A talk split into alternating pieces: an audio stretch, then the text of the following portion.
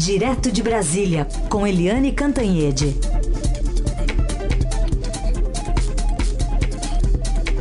Eu não sei se tem o feminino de oráculo, mas se não existir, eu vou falar. Orácula, né, Carol?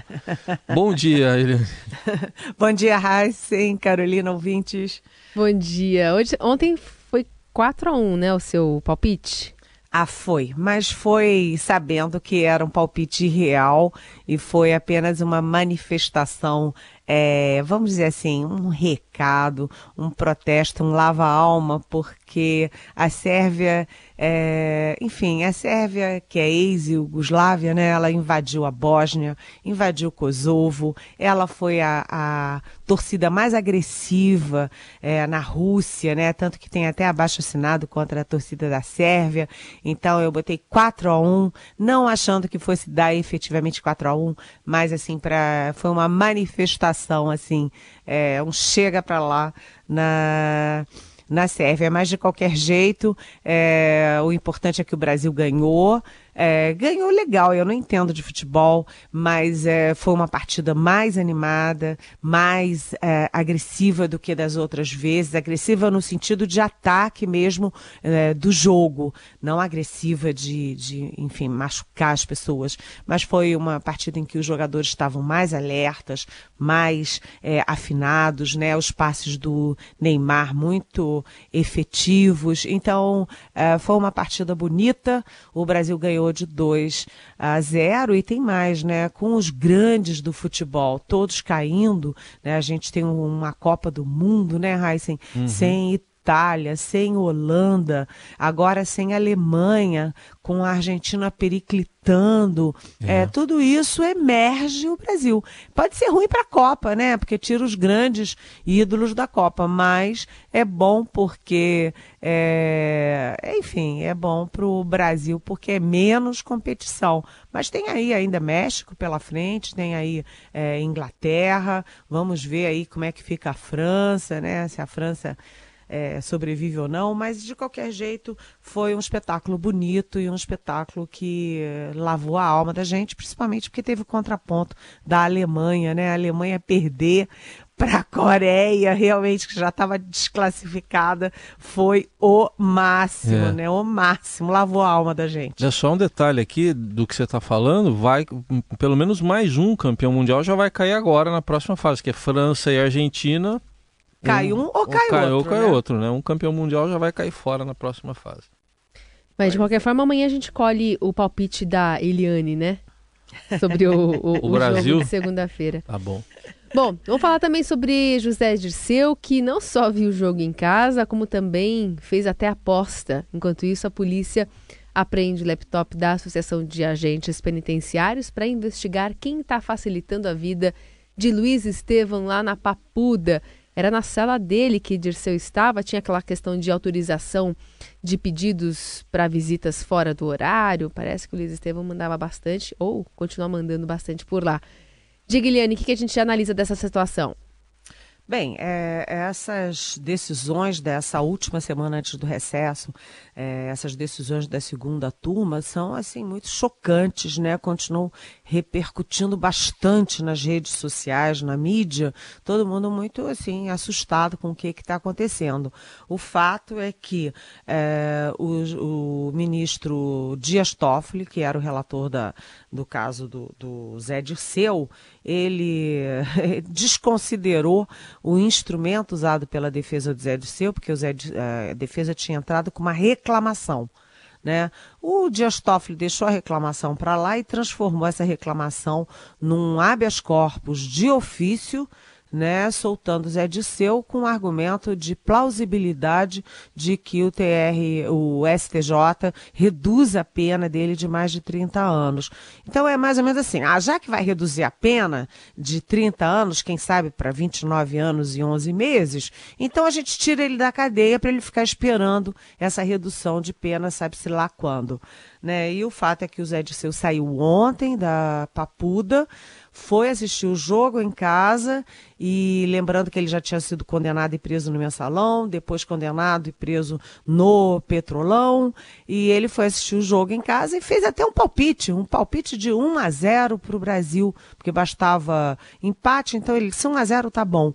É, e, ao mesmo tempo, como você bem lembrou, Carolina, é, aqui a Polícia do, Distrito Federal estava dando uma batida é, ali na Associação dos Agentes Penitenciários é, para saber quem que está facilitando a vida de preso ilustre na Papuda. A gente sabe que a Papuda é cheia de preso ilustre, né?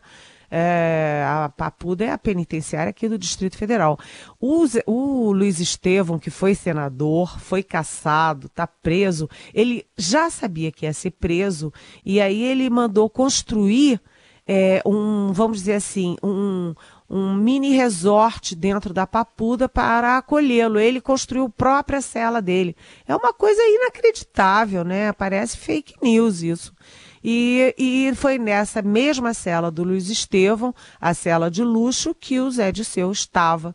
É, que, onde o Zé Disseu estava.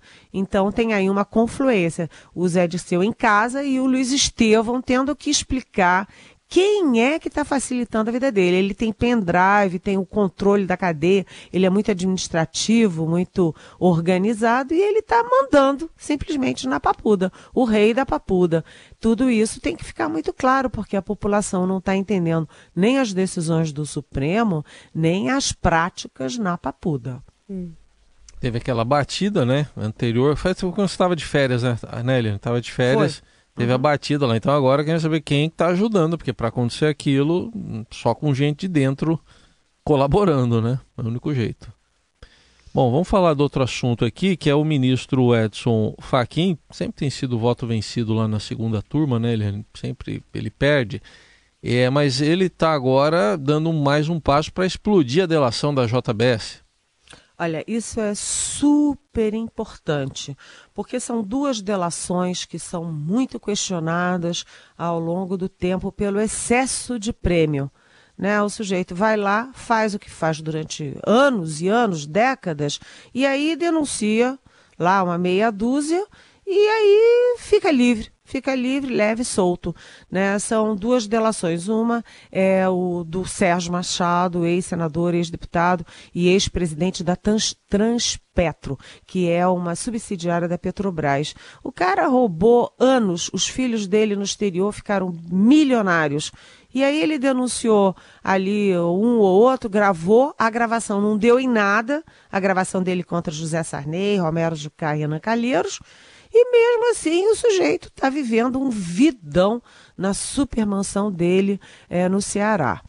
É, a Polícia Federal tem um, um, um, inclusive um texto, um grande texto de, eu acho que tem, é, ah, não sei, é, muitas páginas, dezenas de páginas, é, questionando duramente a delação do Sérgio Machado. E a outra, a da JBS, ou JIF, porque a gente lembra que o, o Joesley Batista enriqueceu e virou essa potência internacional nos governos Lula e Dilma. E aí ele foi lá, em vez de gravar Lula e Dilma, ele foi gravar o Temer, o presidente atual, Michel Temer, gerou aquelas denúncias e tal e tal. E no dia seguinte ele pegou o seu super jatinho, foi morar no seu super apartamento em Nova York e ainda levou para escárnio da população brasileira, o seu super iate para Miami. E aí, é, isso tudo foi um acordo de delação feito na época do Rodrigo Janot como Procurador-Geral da República, e depois o próprio Rodrigo Janot pediu a revisão dessa delação premiada, quando ficou claro que o Marcelo Miller, que era o braço direito do Janot na PGR, é, atuava, era agente duplo, ao mesmo tempo em que era um duro agente para conseguir a, a, delação do Joesley, era um doce advogado ganhando fortunas para amaciar para o Joesley é, na delação e no prêmio da delação. Então, o Janot denunciou má fé na delação e pediu a revisão. E aí veio a Raquel Dodge como sucessora do Janot e manteve esse pedido. E agora o Faquin tomou duas decisões importantes. Uma é, mandou colher provas para anular essa delação. E a segunda já avisou que vai levar a questão para o plenário. Lembrando que o plenário do Supremo já passou três dias discutindo formas de revisão, de anulação de delação premiada. E lembrando também que se a delação cair, é, as provas produzidas continuam válidas. O, o Joesley, o Wesley Batista e dois executivos da JIF, inclusive o Ricardo Saldi, eles perdem o prêmio, mas as provas que eles deram continuam válidas, inclusive para o Temer. De qualquer jeito, tem um efeito jurídico e um efeito político e histórico porque mostra claramente é, que a versão do Temer de que havia um complô contra ele na PGR não é assim tão fora de sentido, gente. Muito bem. Bom, falar também das outras notícias desta quinta-feira, dentre elas o PSDB, que tem o ex-governador Geraldo Alckmin como pré-candidato e intensificou a estratégia de polarizar com o deputado Jair Bolsonaro na campanha presidencial. Hoje o Estadão traz esse destaque. Em um vídeo divulgado nas redes sociais, o partido tem como alvo eleitorado feminino. E a gente tem um trechinho aqui desse vídeo onde uma atriz faz referência a declarações de Bolsonaro sobre esterilização, remuneração de mulheres no mercado de trabalho e apoio a torturadores. É aquela velha história. Esse papo normalmente começa com: o problema não é você, sou eu. Mas eu pensei direito. O problema é você mesmo. Simples assim. Cara, você só fala absurdo. Eu não posso confiar em alguém que é a favor da violência, é machista, racista e homofóbico. Sério. A estratégia semelhante está sendo adotada pelo pré-candidato do MDB ao Planalto, Henrique Meirelles, e conforme antecipado inclusive aqui pelo Estadão, um vídeo da pré-campanha de Meirelles, que será publicado hoje nas redes sociais, exibe também cenas de violência verbal de Bolsonaro contra mulheres e estende as críticas a Ciro Gomes, apresentando como um político de temperamento explosivo e incontrolável. Eliane, eu queria saber de você se uh, o alvo é o Bolsonaro porque ele está na liderança nas pesquisas ou é só porque, de fato, a gente está se aproximando das eleições e, o, e os tiros começam a, a, a serem vistos mais de perto? Olha, são, são três coisas aí. Primeiro, porque a eleição agora é, passando a Copa, a gente vai entrar em ritmo né, de eleição. Os candidatos vão entrar em campo, né, para usar um jargão uh, dos jogos. Uh, segundo, porque um, o Bolsonaro lidera as pesquisas, né, objetivamente. E terceiro, porque há uma avaliação de que a eleição está polarizada entre esquerda e direita. Quem se sobressai à esquerda é o Ciro Gomes, né, que todo mundo imagina que se mata sozinho, porque ele tem aquele temperamentozinho explosivo do Ciro Gomes. E uh, à direita, o Bolsonaro. E uh, como o Alckmin não tem condições, né, nem nem, nem, nem, não tem condições práticas de competir pela esquerda, de derrubar o candidato da esquerda, ele está tentando competir com o candidato à direita. É como se fosse uma semifinal. É, e o candidato à direita é o Bolsonaro. Agora, eu lembro que é, é uma estratégia complexa essa, porque eu me lembro da candidatura, para ilustrar o que eu estou dizendo, é, a candidatura à, Prefeitura de São Paulo do Fernando Henrique Cardoso e do Jânio Quadros. O Fernando Henrique Cardoso botava outdoor todo bonitinho, todo sorridente e botava é, outdoor contra o Jânio, o Jânio estridente, com uma cara toda louca, e todo mundo olhava, ninguém via aquele bonzinho lá com a cara de Mona Lisa. Todo mundo olhava para aquilo e via o Jânio Quadros. Então a, a campanha do, do Fernando Henrique acabou favorecendo o Jânio Quadros. É preciso ter cuidado para, ao tentar Des, é, vamos dizer, desconstruir o Bolsonaro, não jogar ainda mais foco em cima do Bolsonaro, porque essas coisas todas, essas barbaridades que ele fala, são inadmissíveis para nós outros, né? Os, vamos dizer assim, aspas, é, mais letrados. Mas muita gente no país, infelizmente, concorda com os absurdos que ele fala. Então, é uma estratégia bastante complexa. É, só para completar esse assunto, ele não sei se é uma impressão minha, posso estar enganado, mas esse tipo de estratégia eu acho que eh, a gente costumava ver mais para frente na, na campanha, não é? Quando a campanha já estava ali numa alta temperatura ou, ou alguém já no desespero. Será que não está sendo antecipado isso ou estou enganado? Não, está sendo antecipado pelas, pela situação, né? Pelo gramado, né? Esse gramado aí da eleição que está muito chamuscado, porque você tem uh, um candidato que está correndo solto desde o início da pré-campanha, que é o Bolsonaro. O cara não tem partido, não tem discurso, tem um discurso é, estriônico ou é, idiosincrásico, né? Ele está correndo solto. Então, isso cria perplexidade e medo no resto. E o segundo é que o candidato, com as condições efetivas mais forte, que seria o Alckmin, é, eu não estou defendendo o Alckmin, gente, eu estou citando as condições objetivas dele. Um governador quatro vezes do maior estado do país, um dos três maiores partidos do país, né, uma gestão razoavelmente bem sucedida em São Paulo, quando você tem aí em comparação com Minas Gerais, com Rio de Janeiro, com Rio Grande do Sul, enfim, que estão aí na Deblac, São Paulo conseguiu se sair razoavelmente bem da crise. Então você tem o Geraldo Alckmin com condições é, objetivas boas e patinando, não sai ali dos 7, 8%, nunca chegou a 10%. Então esses dois fatores é, que são muito complexos e muito, é, vamos dizer assim, impactantes, eles estão pressionando a antecipação dos ataques. Os ataques, como você disse, Heisen, costumam ser mais no final, quando a eleição afunila. Mas eu acho que a eleição nesse ano já está funilando antes do tempo. Uhum. Muito bem, continuamos com as notícias mais importantes desta quinta-feira aqui no Jornal Eldorado. Uma delas é, dá conta que o Banco Central reduziu para 1,6% a previsão de crescimento do Produto Interno Bruto de 2018. O dado consta no relatório de inflação divulgado agora há pouco.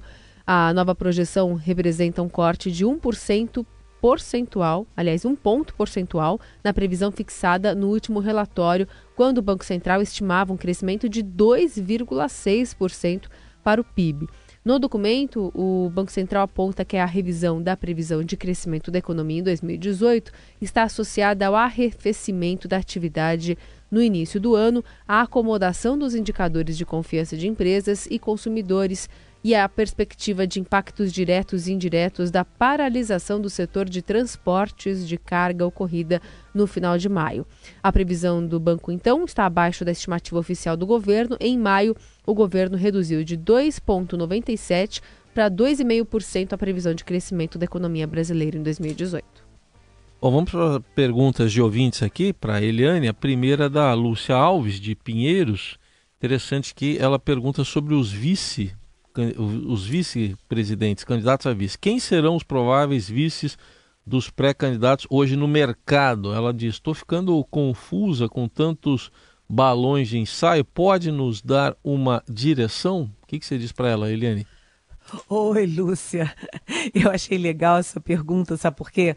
Vice era uma figura sempre decorativa, né? Ah, tem que botar um vice, põe um vice aí, vamos ver se ele agrega uns votinhos. Mas no Brasil isso deixou de ser verdade, né? Você vê, o Tancredo morreu, Sarney virou presidente, né? O, o Collor caiu, o Itamar Franco virou presidente. A Dilma caiu, o Temer virou presidente. Então, vice passou a ser um negócio tanto, o negócio da China, né? Uh, há muitas, uh, muitos setores políticos imaginando que o Henrique Meirelles, que é o pré-candidato do, do MDB, ele não terá fôlego para chegar até o fim da disputa e que ele possa, em algum momento, ser cotado para ser vice. E nesse caso, uh, seria natural que se fosse candidato por exemplo, do Geraldo Alckmin do PSDB, que tem mais a ver com o MDB e com o que o Meirelles pensa. Agora, é, a gente lembra que nove entre dez candidatos falam em vice do Nordeste. porque o Nordeste é um reduto muito forte do PT, né? Assim, uma muralha meio intransponível, todo mundo bate a cara no Nordeste. Então, botar um vice do, do Nordeste é uma forma de tentar aí capturar alguns votinhos, né? Nesse muro é, nesse muro intransponível. Agora, eu lembro que tem uma figura chave nessa discussão toda que se chama Josué Gomes da Silva. Ele é um dos maiores empresários do país, dono da Cote Minas, e ele é filho do uh, Zé Alencar, que foi o vice-presidente do Lula. É, então ele agrada a esquerda, agrada, agrada a direita, não pode apanhar do PT, é, tem ligações fortes no PSDB, no MDB. É, ele tem um partido, é, que eu acho que é o PRB, ele é de Minas, que é outro estado forte, né? Quando se fala em vice, se fala em Nordeste, se fala em Minas. Né? O Minas é uma espécie de pêndulo na eleição. Então, o Josué também é uma noiva muito disputada como vice. Mas isso ainda é uma discussão que está. Uh, uh, que envolve alianças partidárias, por exemplo, o Alckmin, que eu acabei de citar, né? Ele tem aí possibilidade de aliança com o MDB, com o DEM, com o PP, com o PTB, enfim, e todo mundo, quando quer fazer aliança, quer a vice. Então é uma, é uma situação complexa que exige uma, um enorme grau de sofisticação e análise. Hum, e é mais depois, da, é mais na, nas convenções que a gente vai ter um, um quadro mais claro sobre isso, né, Eliane? É, em agosto, é, final de julho, início de agosto, uhum. ou seja, bem ali é, na bica, né? É. O, o agora, é, hoje mesmo tem uma notícia interessante é, de que o outro candidato à presidência, que é o Aldo Rebelo, é, o Aldo Rebelo foi a vida inteira do PCdoB, Agora ele mudou de partido, até numa linha mais, mais de centro, uhum. e ele é também uma possibilidade de vice. Ele é um grande quadro político, Aldo Rebelo. Se aproximando possivelmente do Alckmin, né? Do, do é. governador, ex-governador geral do Alckmin. Bom, a outra pergunta que a gente coloca aqui para você. Aliás, convidando já o ouvinte a participar, pode mandar mensagem pelo WhatsApp, o 994811777. As perguntas para Eliane a partir das 10 da manhã, que a gente está aqui no jornal, e também pelas redes sociais. A transmissão é o facebook.com.br Eldorado e também pelo Twitter. Essa vem lá de Ouro Preto, o João Carvalho escreve: Como deve ser a presidência de Dias Toffoli no Supremo, Eliane? Estou com medo de prejudicar a Lava Jato? Faz sentido ou estou sendo abduzido pela teoria da conspiração? Oi, João. Olha, eu vou dizer o seguinte: se é teoria da conspiração ou não, não sei, mas que todo mundo está morrendo de medo, está. Aqui entre nós, em família, né? É, há um grande medo disso. Por quê? Vou citar um exemplo específico.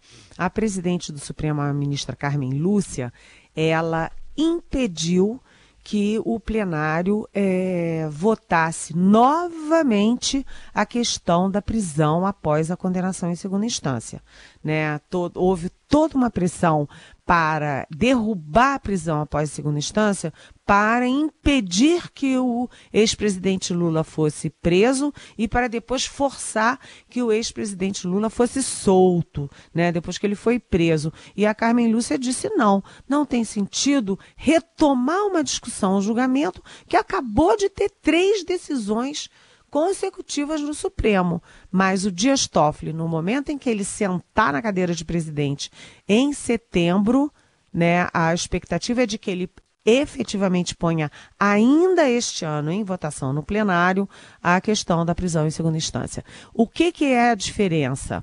A diferença é que o presidente do Supremo ele tem o um comando sobre a pauta. Ele decide o que, que ele põe em votação e o que, que ele não põe. A Carmen Lúcia não pôs a segunda instância e o Dias Toffoli vai pôr. Agora você vai ter uma mudança ao contrário na segunda turma. Hoje dá sempre três a 1 ou 4 a 1, o Faquinha ali ficando muito isolado. E a Carmen Lúcia vai ocupar a vaga do Toffoli na segunda turma. E você vai ter ou 3 a 2 sempre, ou ou 3 a 2 para um lado, ou 3 a 2 para o outro, mas a tendência é, é, quebrar aquele trio Gilmar, Lewandowski e Toffoli, porque agora o Lewandowski e o Gilmar vão ficar de um lado e os outros três tendem a votar juntos. Muito bem. Eliane Cantanhede, direto de Brasília, volta amanhã na nossa conexão diária aqui a partir das nove no Jornal Dourado. Eliane, obrigada e até sexta.